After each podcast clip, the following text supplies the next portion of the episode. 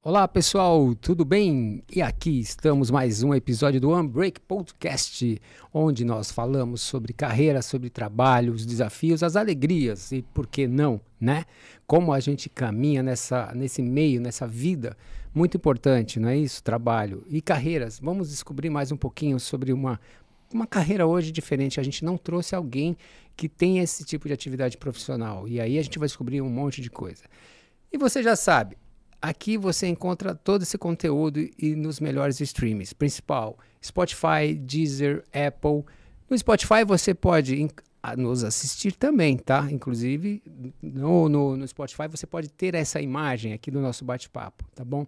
Eu sou Francisco Sá, Hoje você que já nos acompanha pode perceber que o Thiago não está aqui. Thiago hoje não pôde comparecer, teve um compromisso inadiável e estamos aqui então vou tocar essa bola sentindo falta do meu amigo Thiago Santos. Thiago Santos e você, tererê, lembrei agora.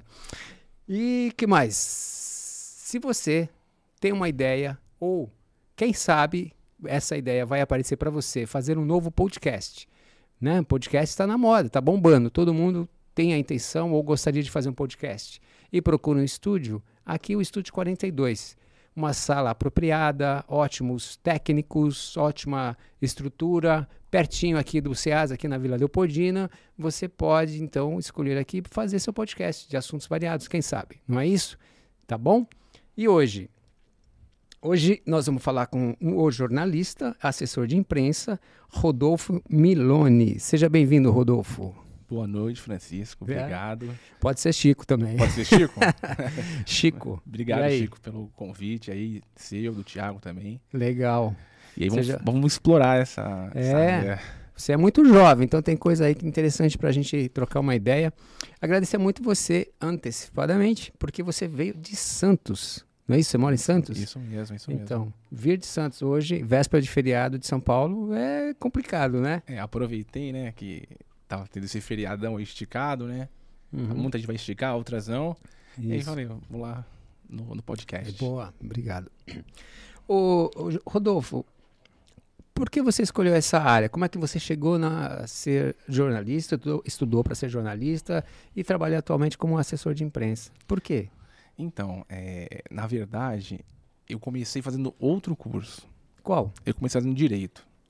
E aí eu tinha 17 anos, entrei na faculdade de Direito, comecei a estudar, passei, fiz estágio, não gostei. Eu falei, isso aqui não é para mim, não é, não é que eu me sinto bem. Mas concluiu o curso ou não? Não cheguei a concluir.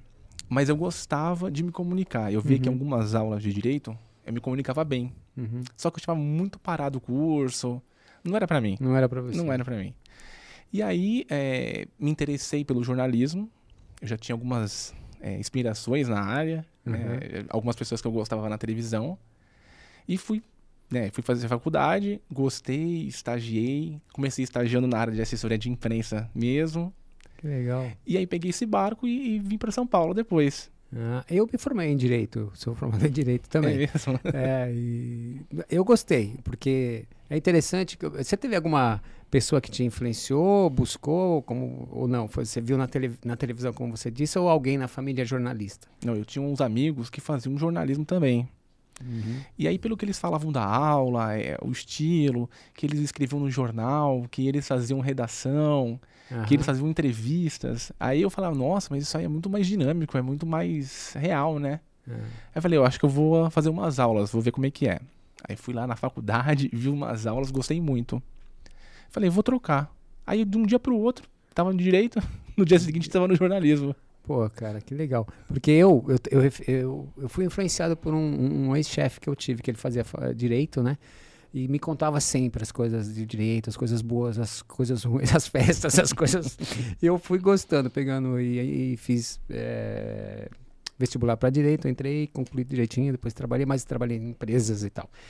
Que e, legal. E aí, cara, mas. Uh, pô, é, é bom é, quando você se encontra numa profissão, né? Isso tem. Você é muito jovem, há quanto tempo você trabalha com a assessoria? Mais ou menos sete anos. Eu tenho ah. 31 anos, é. Tem um cara Uau, de. Você tem cara de 18, mas você tá enganando. 31 já. Sim. Não que isso seja muito. Não. Perto da minha idade. Não, tô no meio termo ali, né? É verdade. Não, mas é, quanto mais cedo você se descobrir, acho que é melhor, porque você consegue entrar na área, você tem mais tempo, tem mais cancha, né, de profissão. Sim.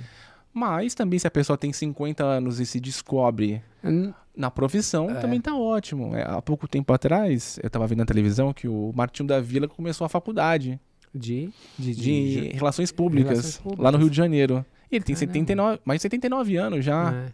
Então acho que nunca é tarde para começar.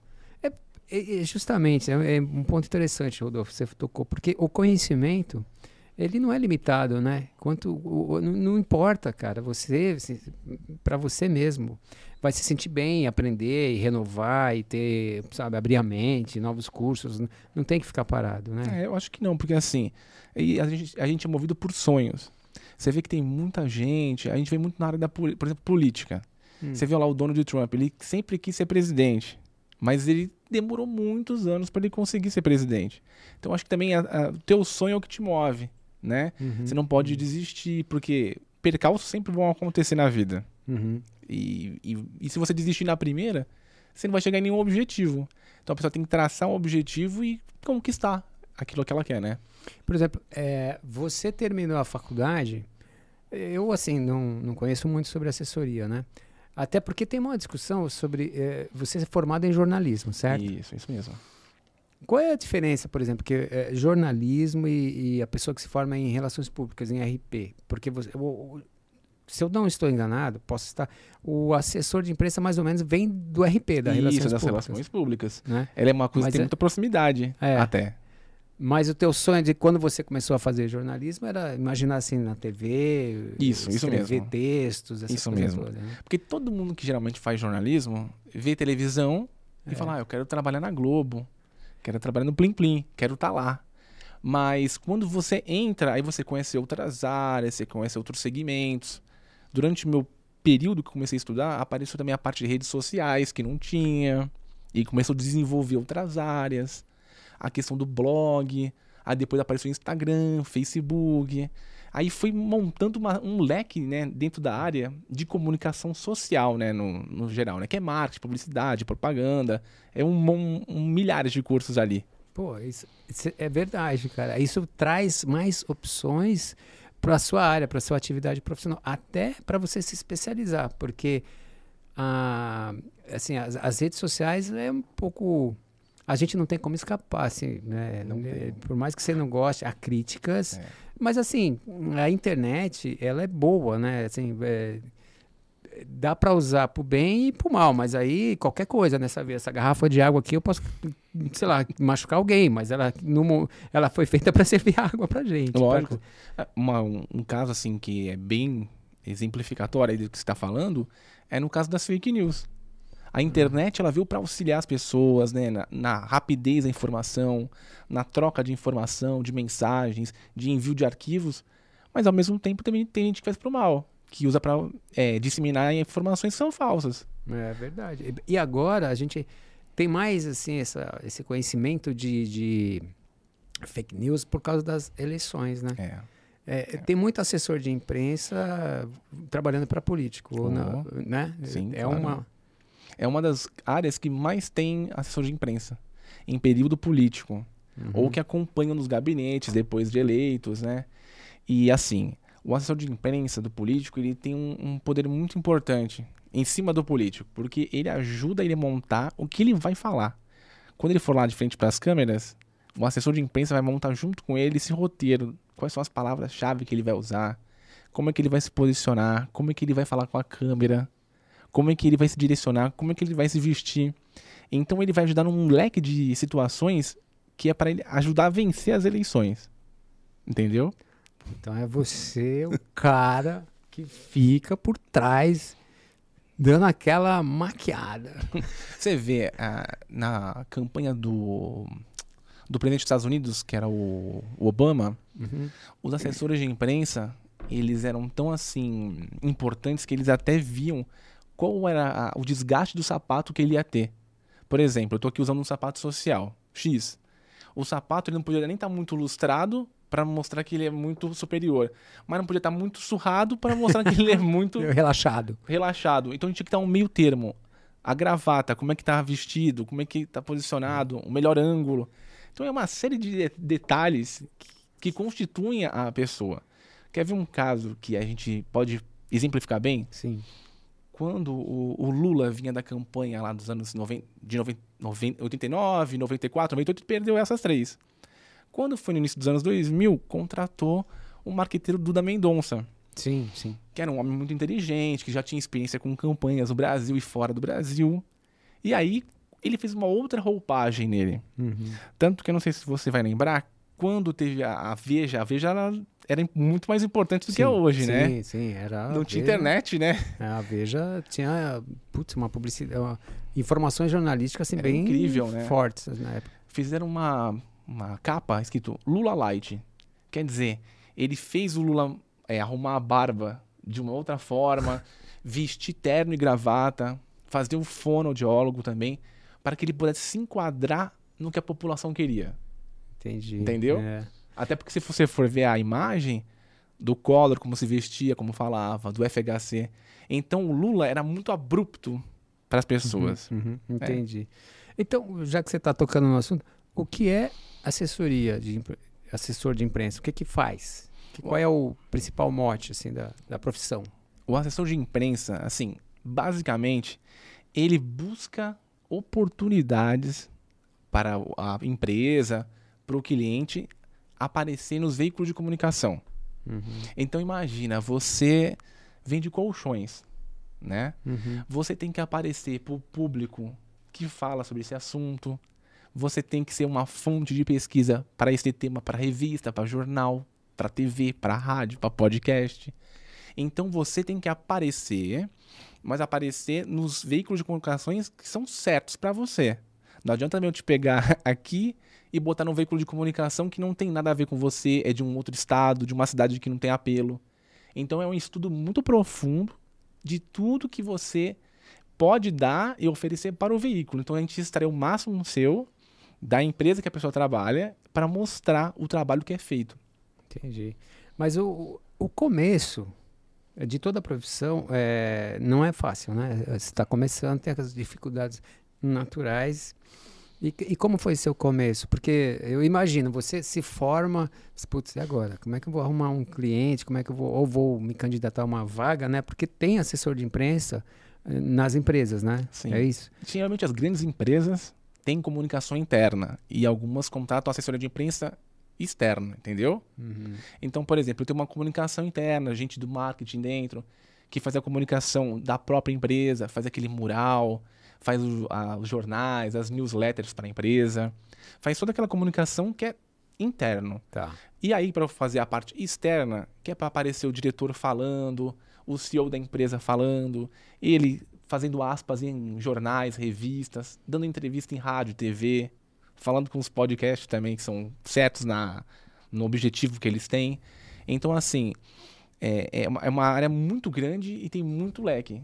Isso só assessoria de imprensa. Aí depois tem o pessoal da parte de redes sociais, que É. vai ajudar essa pessoa a ativar o conteúdo que ela quer. Porque imagina, hoje em dia, você vai num restaurante, né? Uhum. Qual a primeira coisa que você faz?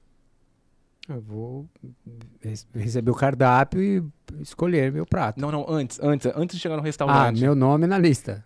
Não. Antes disso, antes, antes, antes. Você vai pesquisar onde? Ah, no, no Instagram, nas, redes, nas redes sociais. É, a primeira coisa é verdade. Bom ponto, hein? Porque às vezes você quer ir, putz, eu quero escolher um, um restaurante japonês que eu não fui ainda. Bom, vou lá e procurar aqui tal. Imagina que você, sei lá, namora alguém. Aí você quer levar a pessoa num restaurante, fazer, marcar uma presença com a pessoa Uhum. tal. E aí você vai lá no Google, ver se tem site, tem empresa que não tem site, É, mas todas têm Instagram. Isso mesmo. Entendeu? Isso é. E aí o teu Instagram ele tem que estar com foto do dia, ele tem que estar com as informações corretas, ele tem que estar falando aquilo que eu quero, que eu tô buscando, ele tem que estar me mostrando às vezes o preço, a informação. Ele tem que estar ali, porque eu só vou no local se tiver no Instagram. Já pensou hoje em dia você vai, você quer comer em algum lugar, não acha no Instagram. Você fala, opa, que estranho, né? É a primeira coisa que você pensa. Não tem nada no Instagram, em rede social. Como é que eu vou num lugar desse? É. Inclusive você vê fotos, você, pô, o ambiente e tal. né? Não, é verdade. E olha, ah, é interessante esse ponto que você falou, porque É, a, a, minha esposa, a Silvana, ela não come nada, é, massa com glúten, nada que tenha glúten. E a gente vai, por causa disso, num restaurante que, que ela, ela conhece e tal ali. E, e a gente sempre olha no Instagram, assim, qual que é o prato do dia, o que, que tem de novidade. Chama Pandan ali, né? Pinheiros, ali, que é muito bom. Todo, tudo sem glúten, assim, sabe? É bem, bem legal. E, e é verdade, vê. a importância do Instagram. Aí você vê, aí, isso é um, uma, um exemplo de um restaurante, certo? Aí tem essa parte de redes sociais. Aí imagina que você é o dono do restaurante. Você faz uns pratos chiques, uns pratos assim bonitos, assim, vistosos. E você quer aparecer, você quer mostrar para o público o que, que você faz além das redes sociais. Aí você vai contratar assessoria de imprensa. Aí ele vai pegar esse esse chefe de cozinha, vai falar: "É, ó, você faz esse prato, faz isso, aquilo". Ele vai buscar oportunidades nos veículos de comunicação que sejam interessantes ele aparecer. Então ele vai no programa lá da manhã de culinária, ele vai lá fazer um prato, ele vai lá, ele, ele ajuda com os ingredientes, ele aparece, ele fala. E assim, interessante porque dá trabalho, né? Oh. Porque assim, não. É, eu imagino, vou abrir um restaurante, sei lá, um, uma empresa que seja. E aí, mas não é só produzir aquilo que você faz de melhor. Se você não divulgar, não é isso que você está falando, isso, ninguém vai isso. ver você, né? Porque esse. É, e, e, dá trabalho fazer esse tipo de divulgação. Muito. Você tem que ter, é, despender seu tempo para cuidar desse. Você já tem um monte de coisa extra para ver. Administração, falar contador, sei lá, um monte de coisa, né? Falar com fornecedor tal, não sei o quê. E ainda tem que cuidar das redes sociais, fazer publicação. isso, dá. isso ela transfere para um claro. assessor, uma empresa Ou de uma assessoria. Rede sociais, alguém de assessoria. E assim, é, antigamente a gente falava a alma do negócio é a propaganda. É. Hoje em dia, a alma do negócio é a estratégia. Então eu vou calcar junto com a assessoria de imprensa, vou vir com a ou comunicação interna que a pessoa tenha, ou redes sociais. Vai fazer um grande plano estratégico para ativar essa pessoa nos veículos, onde ela quer aparecer. Porque imagina, ele é bom, é um restaurante bom, é bem localizado, mas não aparece em lugar nenhum. Deus isso é. é. muito ruim, isso é muito ruim. É. Mas não tem isso, eh, a gente ouve, né? não, não sei nem como é o que de comprar seguidor, que você olha assim, nossa, tem X números de seguidores. É possível comprar. É, é até uma, fácil. Dá uma enganada comprar. também, né? Assim, é, mas assim. aí pro... você olha, tem 300 mil seguidores, você olha a foto, tem é, 20 curtidas. o problema. Muito estranho, né? É, o negócio, que é ali da estratégia, o que, que é? Além de você aparecer, é fazer engajar as pessoas a irem atrás de você não é? Uhum. É fazer aquele local se movimentar e levar gente para lá, levar gente para comprar. Na verdade, o que, que é a comunicação? Ela faz com que a pessoa tenha credibilidade e, na maioria das vezes, ela quer vender algo. Quer vender um produto, quer vender um serviço, quer vender um trabalho. Então, ela ajuda, né? Ela dá um empurrão que a pessoa precisa. Bem interessante. E o seu começo? Foi difícil você conseguir clientes? Como é que foi isso? Então, o meu começo é assim, como eu sou de Santos, era muito mais difícil para mim, no sentido que se você quisesse ter uma carreira, teria que vir para São Paulo. Uhum. Então, esse começo foi um pouco complicado. Primeiro, estagiei em Santos, na CT, uhum. na Companhia de Gerência de, de, tráfego, de Tráfego, na assessoria de imprensa. E aí comecei a gostar, achei que era muito legal. E achei que aquilo era para mim, né? É porque você tem um impacto grande de público também, que se informa pelas redes sociais sobre as situações que a CET, Sim. né? Isso. Sim. E eu comandava o Twitter da CET, que é a mesma coisa que acontece com, em São Paulo. Que tem assessoria de imprensa aqui, que eles comentam trânsito, falam, ó, é, eu sigo, na via eu, sigo, eu, eu, uso muito Twitter. Eu, na rua. Em, entre Santos e Guarujá tem a Dersa, que é a balsa. E lá também mostra como é que tá o, o período né, de espera, Sim. de travessia. É a mesma coisa que a gente fazia, onde tem acidente e tal. E ali é um começo, foi um, um start. Mas ali onde começou mesmo a minha carreira foi quando eu comecei a vir para São Paulo atrás de uma oportunidade. E aí encontrei o Ricardo Viveiros. É um jornalista bem conhecido, já trabalhou em guerra, já trabalhou nos principais jornais do Brasil, como o Globo. Uhum. E aí gostei, gostou muito de mim, a, a gente se gostou né, no, no papo, e ele me chamou para trabalhar na Pro Saúde, que é uma empresa que faz administração hospitalar. Né? Ela gere uh, hospitais pelo Brasil, gere também creches, é esse setor, né? Uhum. E aí lá foi o pontapé. Comecei trabalhando com comunicação interna, não era nem assessoria de imprensa. E aí dali comecei a trabalhar em vários lugares, em vários segmentos é, de empresas, saúde, tecnologia, turismo. Tudo que você possa imaginar. É. Já, campanha política também já estive. Já fez. É, é bom que você vai adquirindo é, novos conhecimentos, novas experiências em vários segmentos, áreas, pessoas, é, assuntos, né? Vai É, ampliando. É assim, e é bom porque é, é o seguinte: quando você faz diversas áreas, você acaba conhecendo jornalistas de várias áreas. É. Então, ma- imagina, vai, hipoteticamente, Hum. Você trabalha com carreiras. Então, você vai falar lá com valor econômico, com a Isto É, com a Exame. São os, os veículos que cobrem. Você vai para um outro, você vai fazer também outros vários tipos de, de veículos. Então, você acaba pegando amizade, você acaba conhecendo pessoas. É que nem fala, é relações públicas. Então, você faz, acaba fazendo uma rede tão grande de pessoas que você conhece que é importante para você. Às vezes você precisa de alguém e você nem conhece, mas aquele amigo do amigo conhece essa pessoa. É, aquela história. Eu não sei fazer, mas eu conheço quem sabe. não é Isso mesmo. E aí você acaba pegando uma cancha com esse pessoal. Você- é muita gente que você acaba, acaba conhecendo. E aí você vai indo, não só em São Paulo, Rio de Janeiro, Brasil todo, você conhece gente. Ah, sim. Hoje, ainda mais na na- na- com a tecnologia hoje, com a pandemia, que isso eh, se expandiu muito, né? Eh, Todos usam a tecnologia para se comunicar, chamadas, etc., reuniões. E foi um canal de comunicação bom, né? Como, eh, esse período de, de pandemia para tua área também, ou não? Teve mais dificuldades? Como é que foi isso? O período, pra minha área, ela descobriu que as pessoas podem trabalhar de casa, Isso, é. né? E aí quando a pessoa fala assim, ah, só trabalhar de casa, não, é é uma cadeia de coisas, né? Primeiro que essa pessoa tem uma qualidade de vida melhor, né? Ela consegue dormir, ela consegue levar o filho na escola, ela consegue fazer um esporte, coisa que ela não conseguiria fazendo pegando um trânsito de duas horas para ir, duas horas para voltar. Ela deixa de ocupar vários espaços na cidade. Então, por exemplo, você ia pegar um ônibus, mas se você trabalha de casa, você já desocupa um lugar. Ou você deixa de usar o teu carro. Então você também faz com que aquela cidade fique uma cidade verde, né? Uma cidade menos poluída. Mas e para assessoria nesse período? Foi. Para a assessoria de imprensa, no quesito de eventos, foi ruim. É, não estava não, não tava acontecendo. Não né? estava acontecendo. Acontecia online, mas não é a mesma coisa. Por exemplo, tem uma feira que é a feira da ABAV, que é a Associação Brasileira de Agência de Viagens e Turismo do Brasil. E aqui em São Paulo tem uma maior feira da América Latina.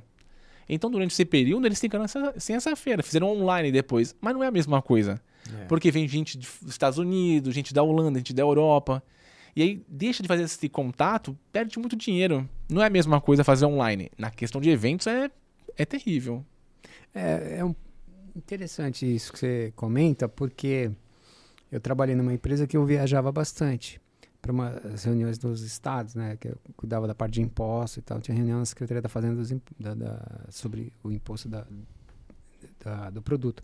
E aí, assim, eh, poderia, como a gente descobriu que poderia ser feito eh, virtualmente, mas tem uma coisa, né? A gente, para a empresa, ela economiza, tem um custo. Se bem que você está pessoalmente vendo eh, os responsáveis ali pela área do Estado, é outra coisa. Você está representando a empresa, tem outra. Você sabe, né? É melhor Lógico. estar presente. E também tem isso, assim, da economia, né? Porque eu sei que para a empresa tem um custo, mas você compra uma passagem, você fica num hotel, você sai para jantar. Tem gasto, né? Tem gastos. E aí é que faz acontecer. Se você. Lógico, né?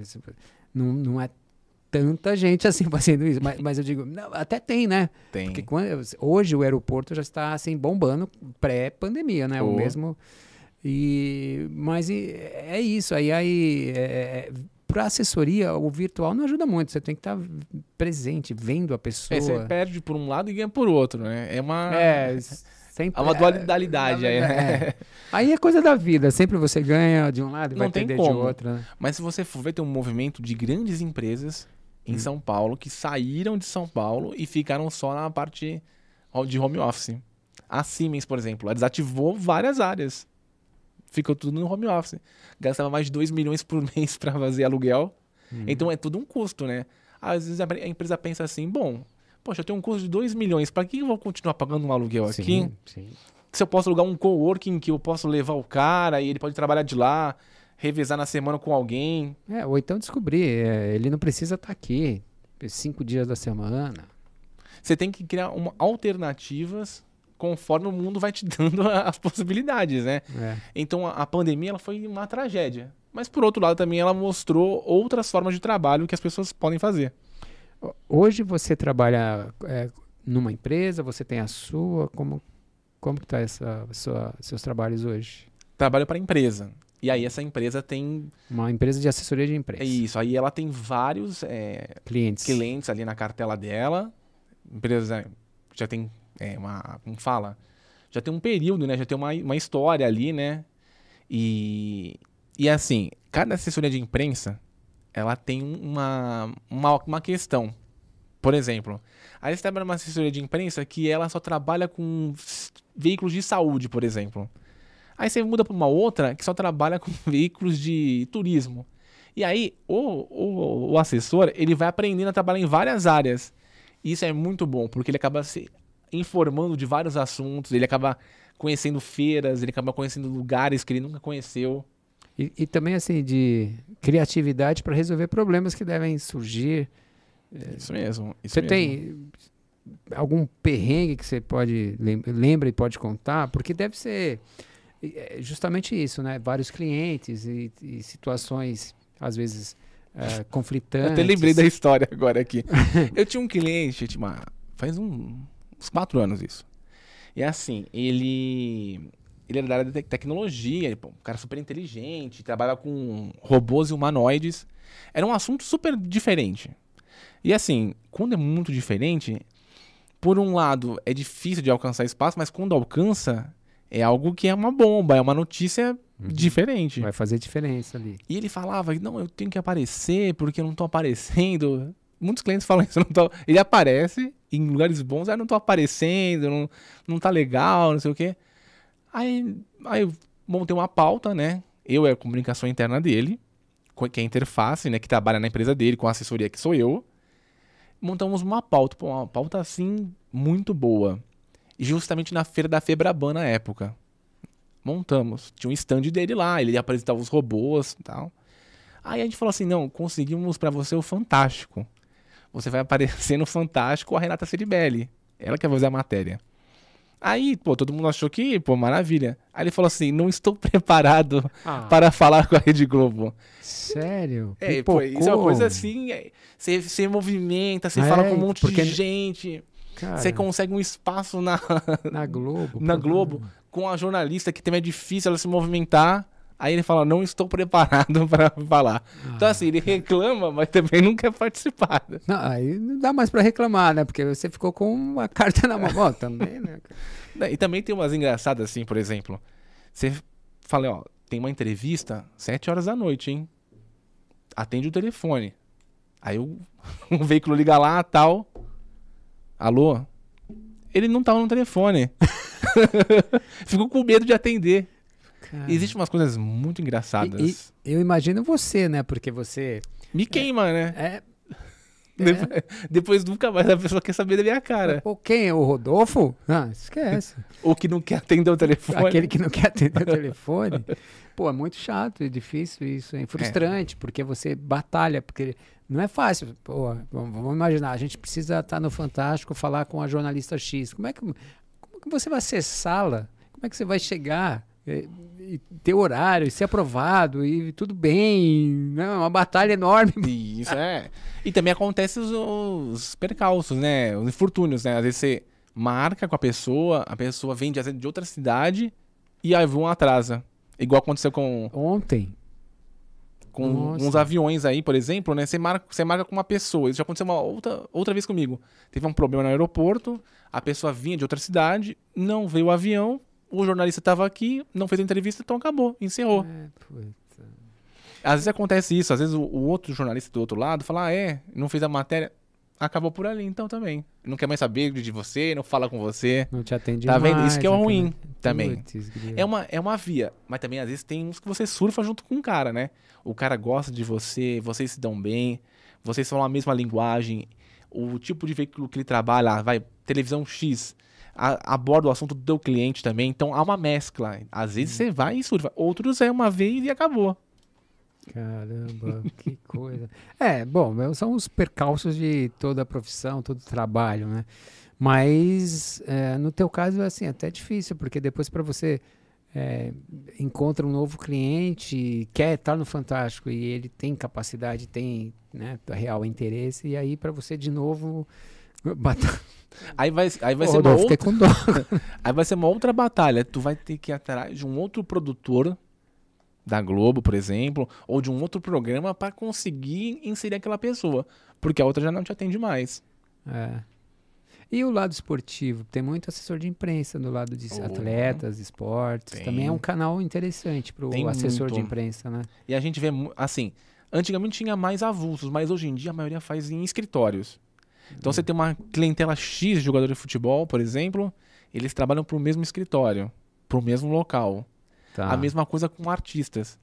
Você vê, ah, por exemplo, vai, uma cantora, a Anitta, por exemplo. Uhum. Ela quer aparecer no Ratinho. O Ratinho não vai pegar o telefone e vai ligar para ela. É a produção que vai pegar o telefone e vai falar com a assessoria de imprensa dela. No caso que ela é famosa. Quando não é famosa, é o inverso. A assessoria de imprensa dela que vai ligar buscando a oportunidade. Pro Ratinho para falar, ah. para buscar por ela lá. Entendeu? Entendi. Se você é famoso, se você tem sucesso, Aí... as pessoas vêm a, vão atrás de você. Eu é sou mais procurado. fácil. É procurado. Senão eu tenho que procurar meu espaço. Aquela briga, né? Quando você é um desconhecido e quer ser conhecido, aí você que tem que ir atrás da produção, atrás do veículo, ligar lá, bater na porta, mandar e-mail, falar com um amigo do amigo, até conseguir o que você quer. Mas é. Deve ser difícil também lidar com artistas ou não. Depende, obviamente, é. né? Mas, sei lá, né? Tem Todo a vaidade, é... né? Aquela coisa. Mas o artista é diferente. É, é, porque assim, o artista também ele tem, às vezes, empresário. Às vezes ele tem outras pessoas em volta dele. É. Às vezes ele tem um empresário que é o pai. Às vezes é a mãe. É, é dificulta, porque não é profissional. Verdade. E tem. Gestão de crise também, que o assessor de imprensa ajuda, né? O cliente, né? Olha, um, te dar um exemplo. Há, um, há, uns três anos atrás, eu atendi a, a faculdade Cruzeiro do Sul. É em Santos, é isso? Não, Não. o Grupo Cruzeiro do Sul Educacional. E dentro do guarda-chuva do Cruzeiro do Sul Educacional, tem lá o EAD, tem a Unifran, que é de Franca, tem várias ah, unidades, unidades é, e tudo espalhado. Aconteceu o seguinte, na Unifran, que fica lá em Franca, teve uma. Tem um nome lá quando acontece lá no início, estão os calouros, né? E os bichos. Sim, sim. O que aconteceu? Os alunos que eram mais antigos é, ficaram xingando as alunas, ficaram falando umas palavras assim de baixo hum, nível. Tá. Assim, uma coisa bem forte foi na, naquela época. E aí, a crise está instalada. É, porque vai a marca da a empresa. A crise está instalada, né? é. Aí, aí a TV começa a falar que a faculdade não faz nada para coibir isso. Aí é um jogo, né? Aí a universidade tem que mostrar quais ati é, atitudes e atividades faz para não promover aquele tipo de, de coisa que está acontecendo. É uma coisa que é difícil. Ah, por exemplo, você é de uma rádio. A rádio falou, não, porque a faculdade fez isso, isso, aquilo. Eu tenho que buscar essa rádio, para fazer uma nota ou para botar um diretor meu para dar uma réplica, para ele poder falar também é a oportunidade de ouvir o outro lado, né? Isso. Também tem crise na época de, por exemplo, de desastre. Não teve aquela história de Brumadinho? Sim. A empresa que era responsável tem que contratar uma assessoria de imprensa para a gestão de crise. Específica. Específica. gestão de... A maioria das empresas tem gestão tem. de crise. Outras são especializadas em gestão de crise. É, é porque a empresa, é, dependendo do ramo dela, o segmento que ela está, dificilmente ela vai achar que vai ter uma crise. Sim. Mas não é assim, né? Pelo que a gente tem visto nos últimos anos, a, a crise ela acontece de forma inesperada em qualquer lugar. Não tem uma. É. Ah, eu estou aqui no fazendo podcast, tudo bem, não vou ter crise nenhuma. Ah, vai dar errado que aqui nada, mas de repente tudo pode acontecer nessa vida, de é bom e de ruim. Né? É isso mesmo. de passagem. Aí imagina, por exemplo, pegou fogo no podcast. Aí eu falo, quem é o responsável disso? Aí o lugar tinha laudo do, dos bombeiros. Pois é, a gente tem aqui. Tem o AVCB? Né? Tem é, então, aqui, hein? Ele tava lá. No estúdio 42. ele pagava o alvará. Aí, nossa, aí a, as, a mídia, ela vai tudo em cima, vai ver a documentação, quem é a pessoa. Se é uma pessoa que já é polêmica, pior ainda Pior mais. aí. É, Putz, é verdade. que aí tem, o- tem um sensacionalismo, né? Não tem como. Porque, imagina, todo veículo de comunicação ele tem que vender. Seja na TV, em qualquer lugar. E aí, como que eu faço a notícia ser maior do que ela é? Entendeu? É. Então, às vezes, eu tenho que vendê-la de um jeito. Aí a gente entra num ponto interessante, que é sobre ética, né? No trabalho, né? Hum, É. é, a- Ah, é. quando você faz o juramento lá, se forma jornalista, você fala que vai ser um homem ético e moral e vai só é, escrever notícias e falar das notícias que são relevantes. Hum. Só que tem alguns segmentos que, assim, não é relevante para a sociedade no geral, mas para um nicho é relevante, entendeu? Por exemplo, antigamente tinha aquela.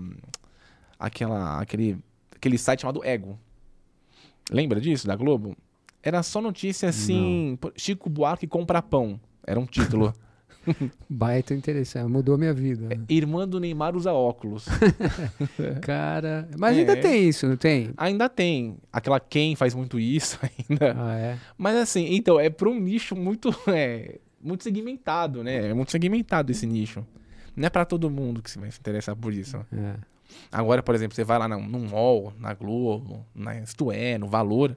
Geralmente são notícias que impactam a sociedade. né? A inflação, os juros, Muda a sua vida, afeta diretamente O que seu, o que o presidente acabou de seu falar. trabalho. né? Por exemplo, o que tem mais, o que tem mais relevância?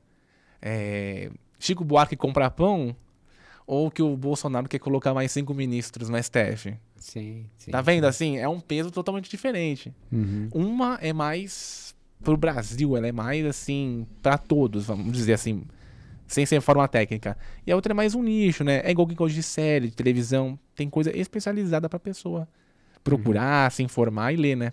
Uhum.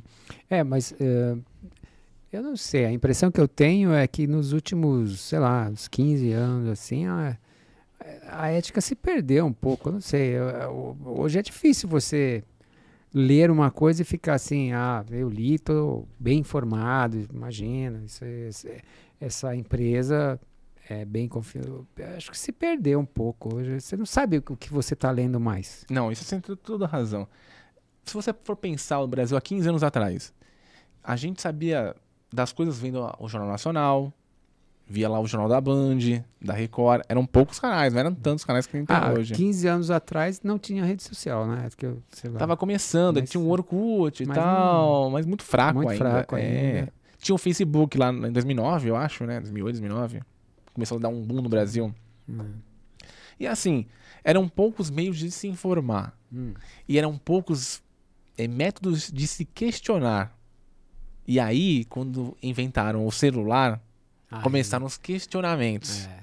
E aí que começa. Não, o celular explodiu, né? Assim, a, a curiosidade. Você tem na mão, né, cara? Você faz tudo hoje. Tudo, tudo. Ah, a tudo, gente tudo. pode dizer que, por exemplo, pensando na, na questão da política, né?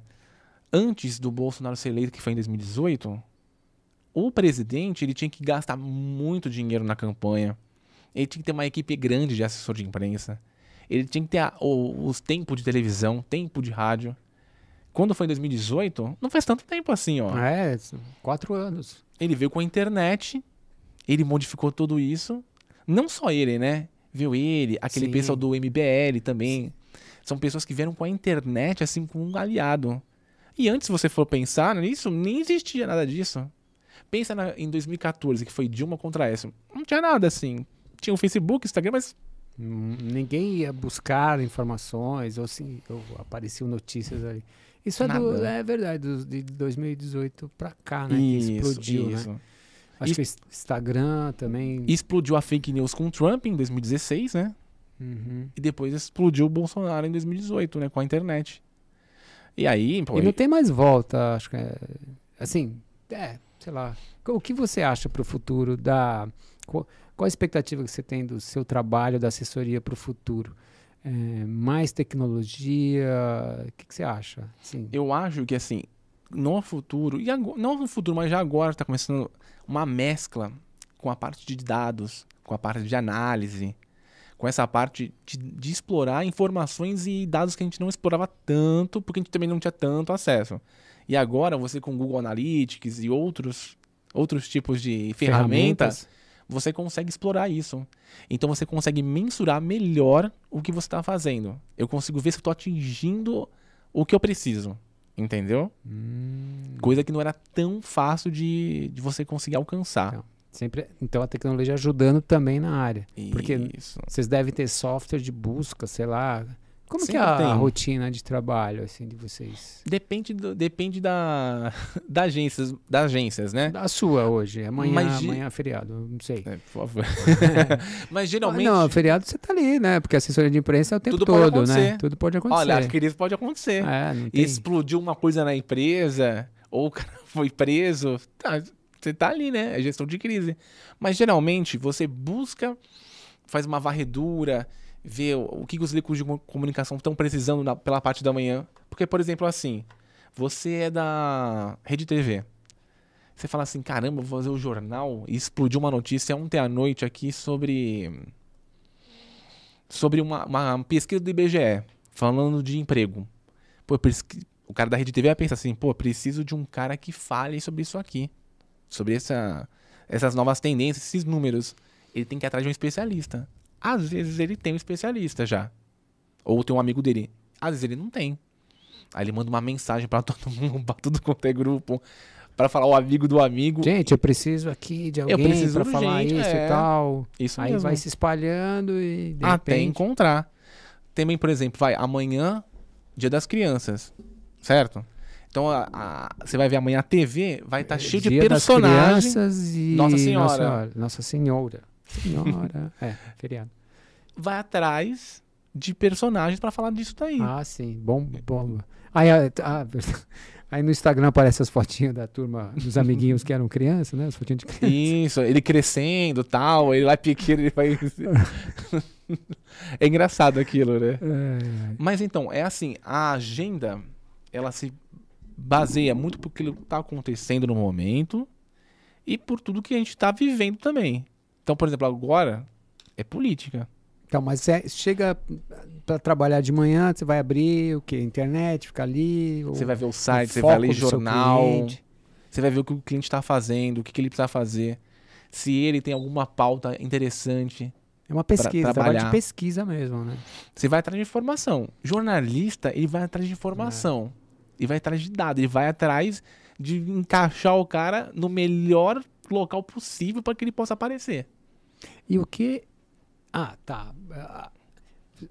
A assessoria de imprensa é para todo tipo de empresa, para qualquer tamanho de empresa ou não?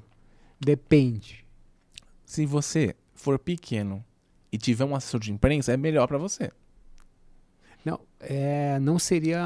Então, se você está achando que a despesa que você vai só não. gastar, é um investimento, né? Claro. Porque a gente não pode achar que a gente está fora do mundo. Ah, eu não, não, vou me envolver com redes sociais. Mas o seu concorrente se envolve muito. Isso mesmo. E ele vai atrair muito mais consumidores para o trabalho, para o serviço dele, do que você achando que, ah, não vou fazer isso. Ó, que nem você falou. E, e até assim, eu não sei. Não tenho tempo, não tenho foco, eu preciso de alguém, né? Sim. Você falou uma coisa, voltando ao assunto lá anterior. Sim. Você falou assim: o que, que você faz? Você falou do concorrente. Isso é uma coisa que a gente faz muito. A gente vê o que, que o concorrente está falando. O que, que o concorrente está fazendo. Onde que ele está saindo. Em que podcast que ele vai. Qual é a rádio. Qual é a TV. Qual o jornal que ele está saindo. Então você começa a ver o que, que o concorrente faz. E leva para o seu cliente. Ó, ele está assim, assim, fazendo isso, fazendo aquilo. Você faz uma varredura. E aí você já vai para para ele, pro teu cliente, com um plano pronto, ó. Ele faz isso, isso e isso. Ele fala com esse, esse e esse. Vamos fazer tal coisa? Vamos fazer uma diferen diferencial aqui para você? Vamos te mostrar de uma outra forma? Vamos tentar ganhar um público desse, desse jeito? Então você vai arranjar alternativas para ele hum. dentro do mundo que ele vive. Hum. Então, que nem eu te dei um exemplo lá do restaurante. Então, o restaurante já vende comida japonesa. Quantos restaurantes vendem comida japonesa em São Paulo, por exemplo? O que cada um está fazendo, os principais? Aí você vai mudando, vai modificando, vai vendo formas de você alcançar o teu objetivo.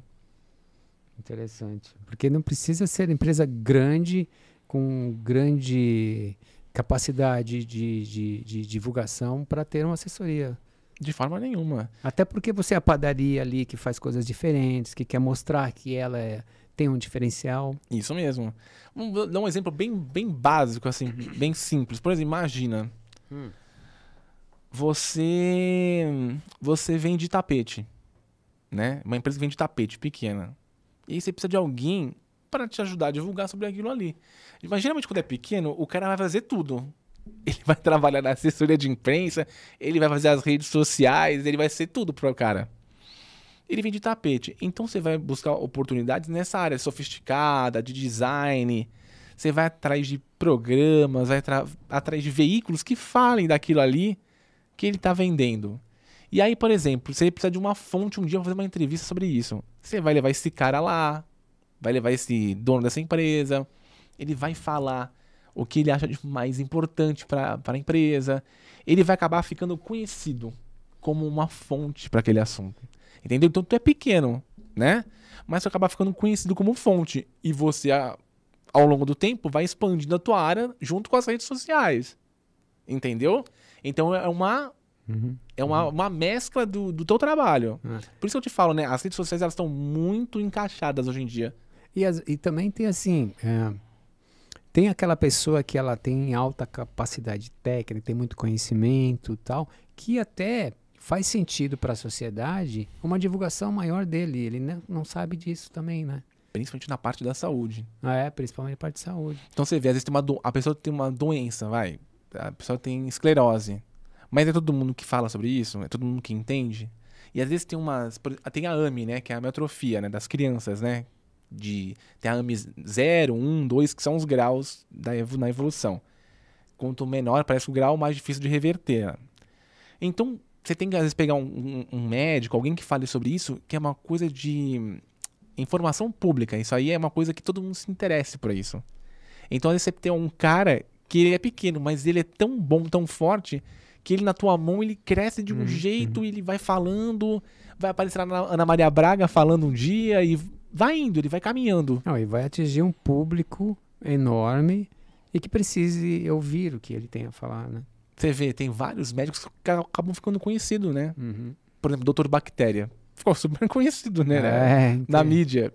E ele vai em todos os lugares, Doutor Bactéria. Muito interessante. Já vi alguns podcasts com ele. Então você tem alguns é profissionais que acabam ficando conhecidos. É. Aquele Doutor Segurança, que é. é da Rede TV, ficou conhecido.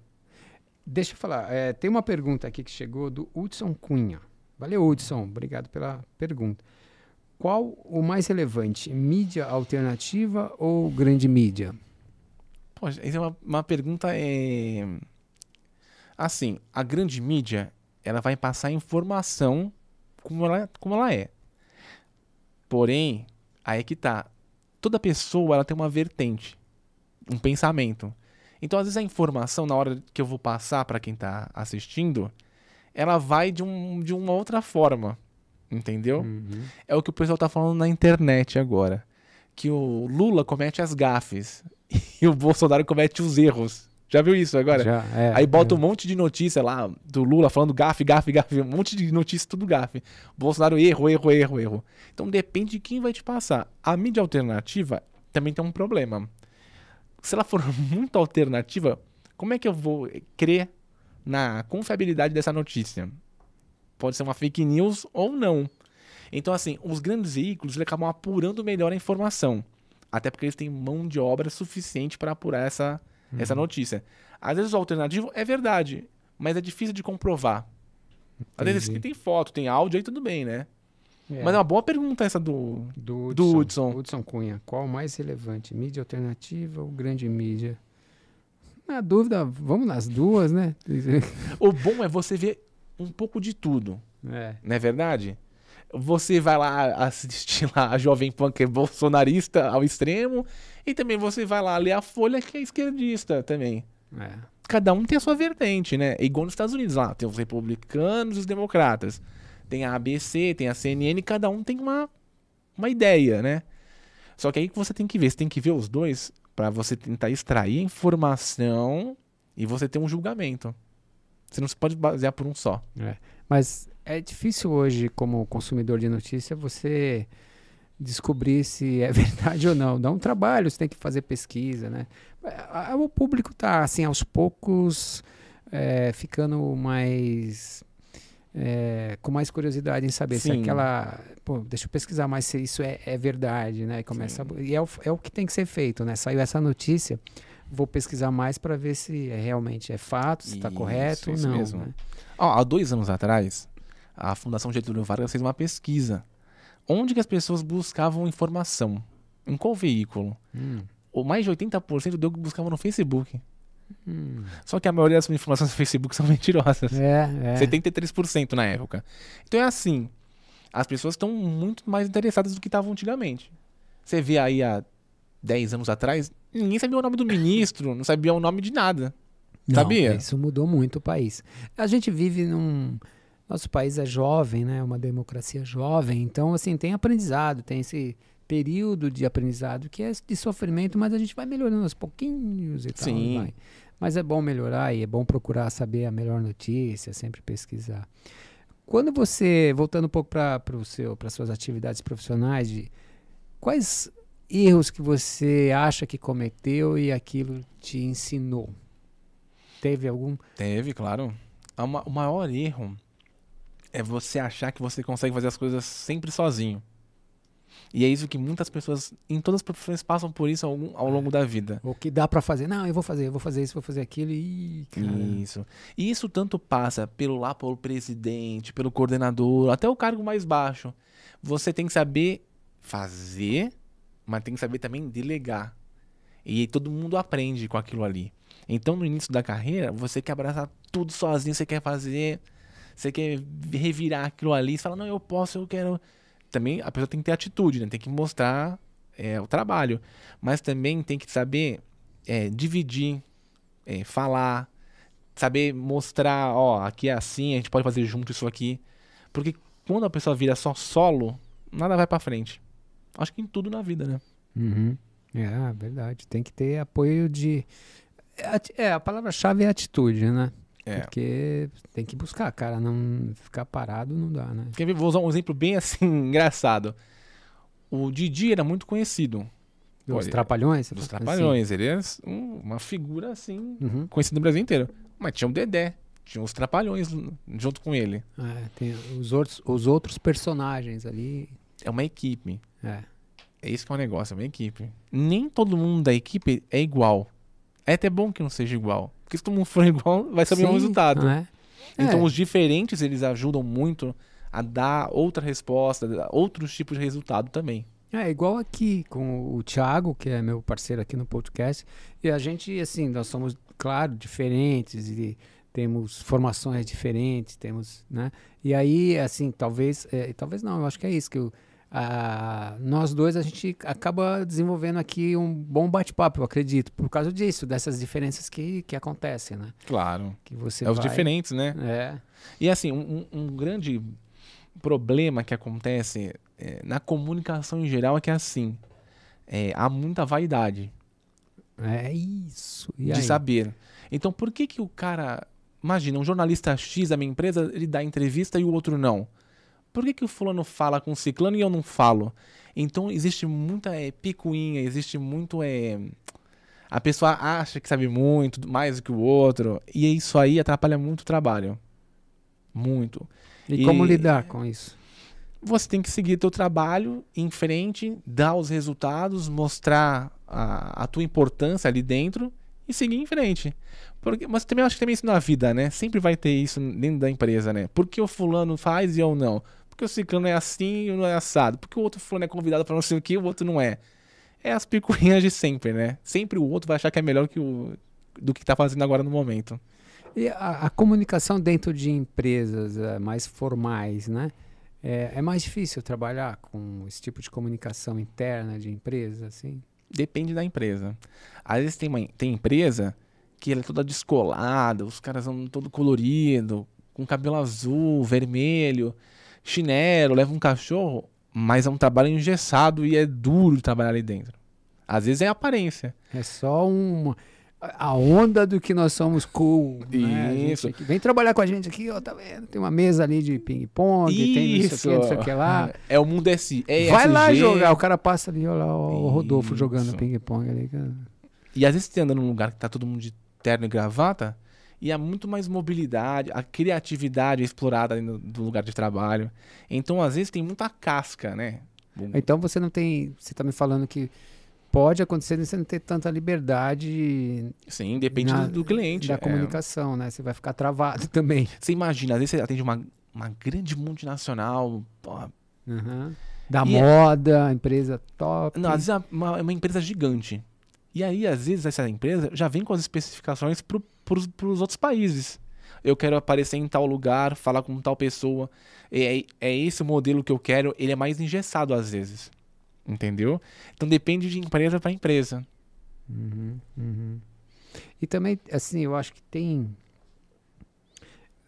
Eu acho que o futuro, falando de futuro, assim, as empresas vão buscar mais assessoria de empresa, porque é importante para elas, né? Tem grandes marcas nacionais, exemplo, grandes distribuidores, sei lá, grandes lojas. Eu não sei que tenha, ou talvez ha- haja até essa pessoa interna, mas ela não tem essa amplitude toda e, e- e noção completa de trabalhar a Isso. marca, né? Isso mesmo. Porque uma empresa, quando ela se comunica, ela vende um produto, ela também, ela não está só vendendo o produto, ela está se comunicando com o consumidor, né? Desde a embalagem, o conteúdo, fora a qualidade que tem que ter do produto. Ela se comunica com as tendências que estão acontecendo no momento, o que está passando no país, né? Quais são as informações que estão acontecendo naquele local. Então depende tudo do, do momento que as pessoas estão vivendo e onde elas estão inseridas. Às vezes não adianta eu fazer uma no marketing, uma campanha, uma publicidade que não vai atingir o público que eu preciso, Uhum, né? uhum. Às vezes a, eu preciso falar com o público C, D e E. Não adianta fazer uma campanha para A e B que eles não vão se identificar e vai ficar no ar essa, essa campanha, entendeu? Mas esse tipo de coisa é mais. Quem tem que ter esse trabalho, essa responsabilidade? O marketing ou a comunicação? Todos. Ambos. Então, são Esse- áreas que elas devem estar alinhadas ou trabalharem. Isso, isso. Cada um juntas. faz o seu trabalho, mas ambos trabalham em conjunto. É igual um time de futebol, ele tem um goleiro, mas ele Sim. tem um atacante. É, mas aí cai naquele negócio, olha, não sei, tá? Tô chutando aqui. A área de marketing, de repente, olha, ó, deixa comigo aqui, eu, Rodolfo, fica na sua. Não, não, deixa que a gente aqui vai resolver. Tem isso ah, também, não. né? Então, tem, mas aí tem uma, uma coisa que a pessoa tem que seguir, que é o cronograma. A pessoa tem uma, uma cronologia da, do trabalho. Então, você vai fazer isso, isso e isso. Fulano vai fazer assim, assim, assado. Depois nós vamos juntar isso daí, ó, e vai ser assim que vai ser divulgado. Então aí é mais bem Vai estruturado. precisar- é. Mas aí, eu acho que a empresa ela tem que vir assim de um. De, um como eu sou- uma administração foco assim, olha, a gente precisa trabalhar em conjunto, né, de Ah, cima para baixo, saca? Senão você vai ficar sempre buscando o seu espaço para interagir com o marketing e o marketing.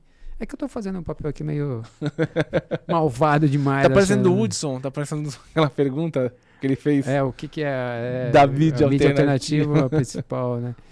Não, é, porque a vaidade está em todas as áreas, em tudo. A, é, a vaidade tem que ter, não pode ter em excesso também, né? Mas, É, o Clodovil falava, né? Não adianta ser muito assim humilde, que humilde precisa pisar na cabeça dos outros, né? Tem que ser uma, uma- diversificar, né? Tem que ser um homem sofisticado e humilde um pouquinho também. né? E para o futuro, o que, que você acha? Que você, qual é o seu sonho para o futuro, já que você já tem aí ano, alguns anos já de, de trabalho na área de assessoria, o que, que você sonha ainda? Então, é uma coisa bem assim forte, né? Porque sonho, né? É, sei lá, ambição de. Eu, eu, meu sonho é falar das empresas, mas trabalhos significativos que as empresas façam. Uhum. é, fazer, mostrar um, um trabalho que as empresas possam é, ser significativas para o povo. Não falar por falar, né? Porque a gente fala tudo aquilo que as pessoas não querem ouvir os jornalistas, porque todo o resto é publicidade. Então, há muito frufru, há muita informação boba, assim, que não faz efeito. na, na, no meu ver e pra minha vida, eu quero mostrar aquilo que faz diferença. Aquilo que faz impacto na, social nas pessoas também. Uhum, muito bom. Porque, é, embora você não tenha seguido a carreira de direito, mas ela também é uma área de comunicação, né? Sim. Então, foi até uma base para você chegar na assessoria, porque há muitos jornalistas formados em direito. Vários. Muitos, e grandes jornalistas, assim, que Sim. vêm de uma base do direito, né? É. E também a maioria dos jornalistas são politizados. Eles já vêm com uma ideologia na cabeça deles, bem forte. É, né? Por isso que você falou lá no início, lá, né? Quando eu É. vejo um canal A ou B, é, a notícia às vezes é totalmente diferente. É o erro da gafe. É, Você isso, entendeu? é. Nossa, exige do consumidor hoje. Eu- Exige, né? E assim. E não é bom ficar só no, no local. Você tem que ser, é, sim. tem que estar sempre procurando. Isso é, isso é legal. Você não pode ficar na sua bolha. Você tem que ouvir vários lados, não só o seu. Você vai. É, pô, só, só quero conversar ou ter a minha turma daqueles que concordam, que pensam igual a mim. Não, Não, não, não faz pode ser. sentido nenhum. Você né, não vai cara? crescer nunca também. É, isso, desafio nenhum, né? Você vai ficar estagnado ali. É. É por isso que o pessoal fala zona de conforto. É bom ter uma zona de conforto? É bom. É importante você ter uma zona de conforto, uma coisa que você sabe fazer bem. Saiba que você é um craque naquilo. Mas é bom também você ser um cara que se movimente para encontrar outras coisas, outras formas de fazer outros trabalhos às vezes. É. N- não é bom estar na zona de conforto. Nunca é. Porque você não vai pensar assim. Tá quentinho, tá gostoso aqui, eu vou ficar aqui, entendeu? Não vou me arriscar muito, né? Falando disso, tem uma coisa engraçada hoje. Aí. Um jornalista falou hoje assim na televisão. É, as pessoas ficam falando tanto de zona de conforto, né? Eu tô procurando a minha até hoje e não tô achando. Ah, então. Para mostrar É. como tá difícil a vida na, na É, de- população, não. né? É, ainda mais assim, no jornalista, neste momento que o Brasil vive, é bem, bem, bem desafiador, né, para ele, para É, é um país muito. Não é um país dividido. Isso aí é, é papo de político. É Você um, acha que não? não acho dividido. É uma palavra muito forte.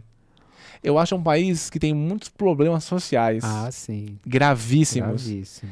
E isso pode fazer na mente das pessoas uma divisão por causa desses problemas.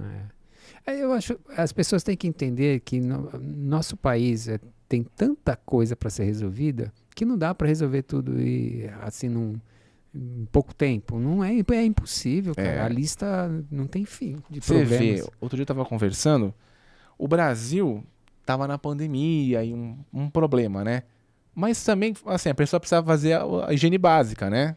Uhum. Só que desses, desses 208 milhões, 210, 30 milhões não tinha água encanada. Então é difícil você combater o Covid sem ter água em casa. é, É uma coisa um pouco difícil, não é? saneamento básico, né? Saneamento básico. 100 milhões de pessoas não tem esgoto no Brasil. É muita Para gente. você ver como a gente tem muito o que fazer ainda aqui. Ó, Santos, que é a cidade que eu, que eu moro, Uhum. é uma cidade que está entre as 30 com o maior PIB no Brasil. Ela está entre as 30.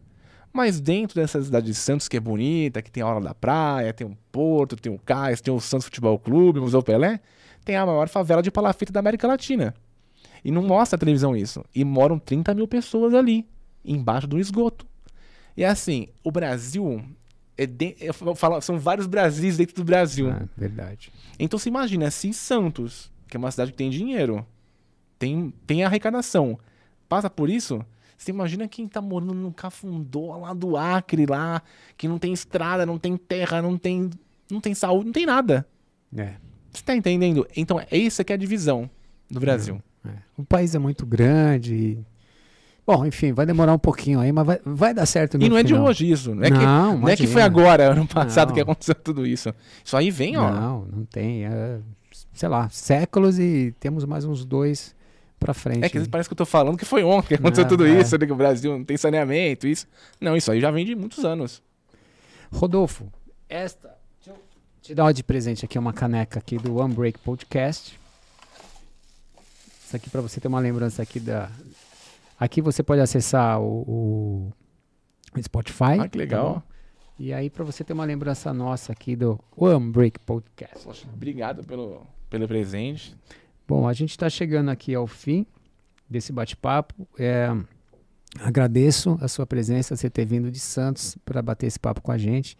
E o intuito é esse, é trazer, é, agradecer porque você trouxe aqui um pouco eh, da assessoria de imprensa, o que é, como é, né? Muita gente que tem a curiosidade. É, minha filha estudou relações públicas é, e ela trabalha também com isso. É, então, muito obrigado pelo seu tempo, ter vindo até aqui e ter passado essa mensagem bacana de como é o trabalho de um assessor de imprensa. Obrigado, viu? Pô, obrigado, Francisco, mais uma vez aí pelo convite, do seu, do Tiago também. E acho que é importante a gente sempre falar das, das carreiras, né? Isso. Até para quem está estudando, quem está vendo, né? Entender um pouco como é que funciona.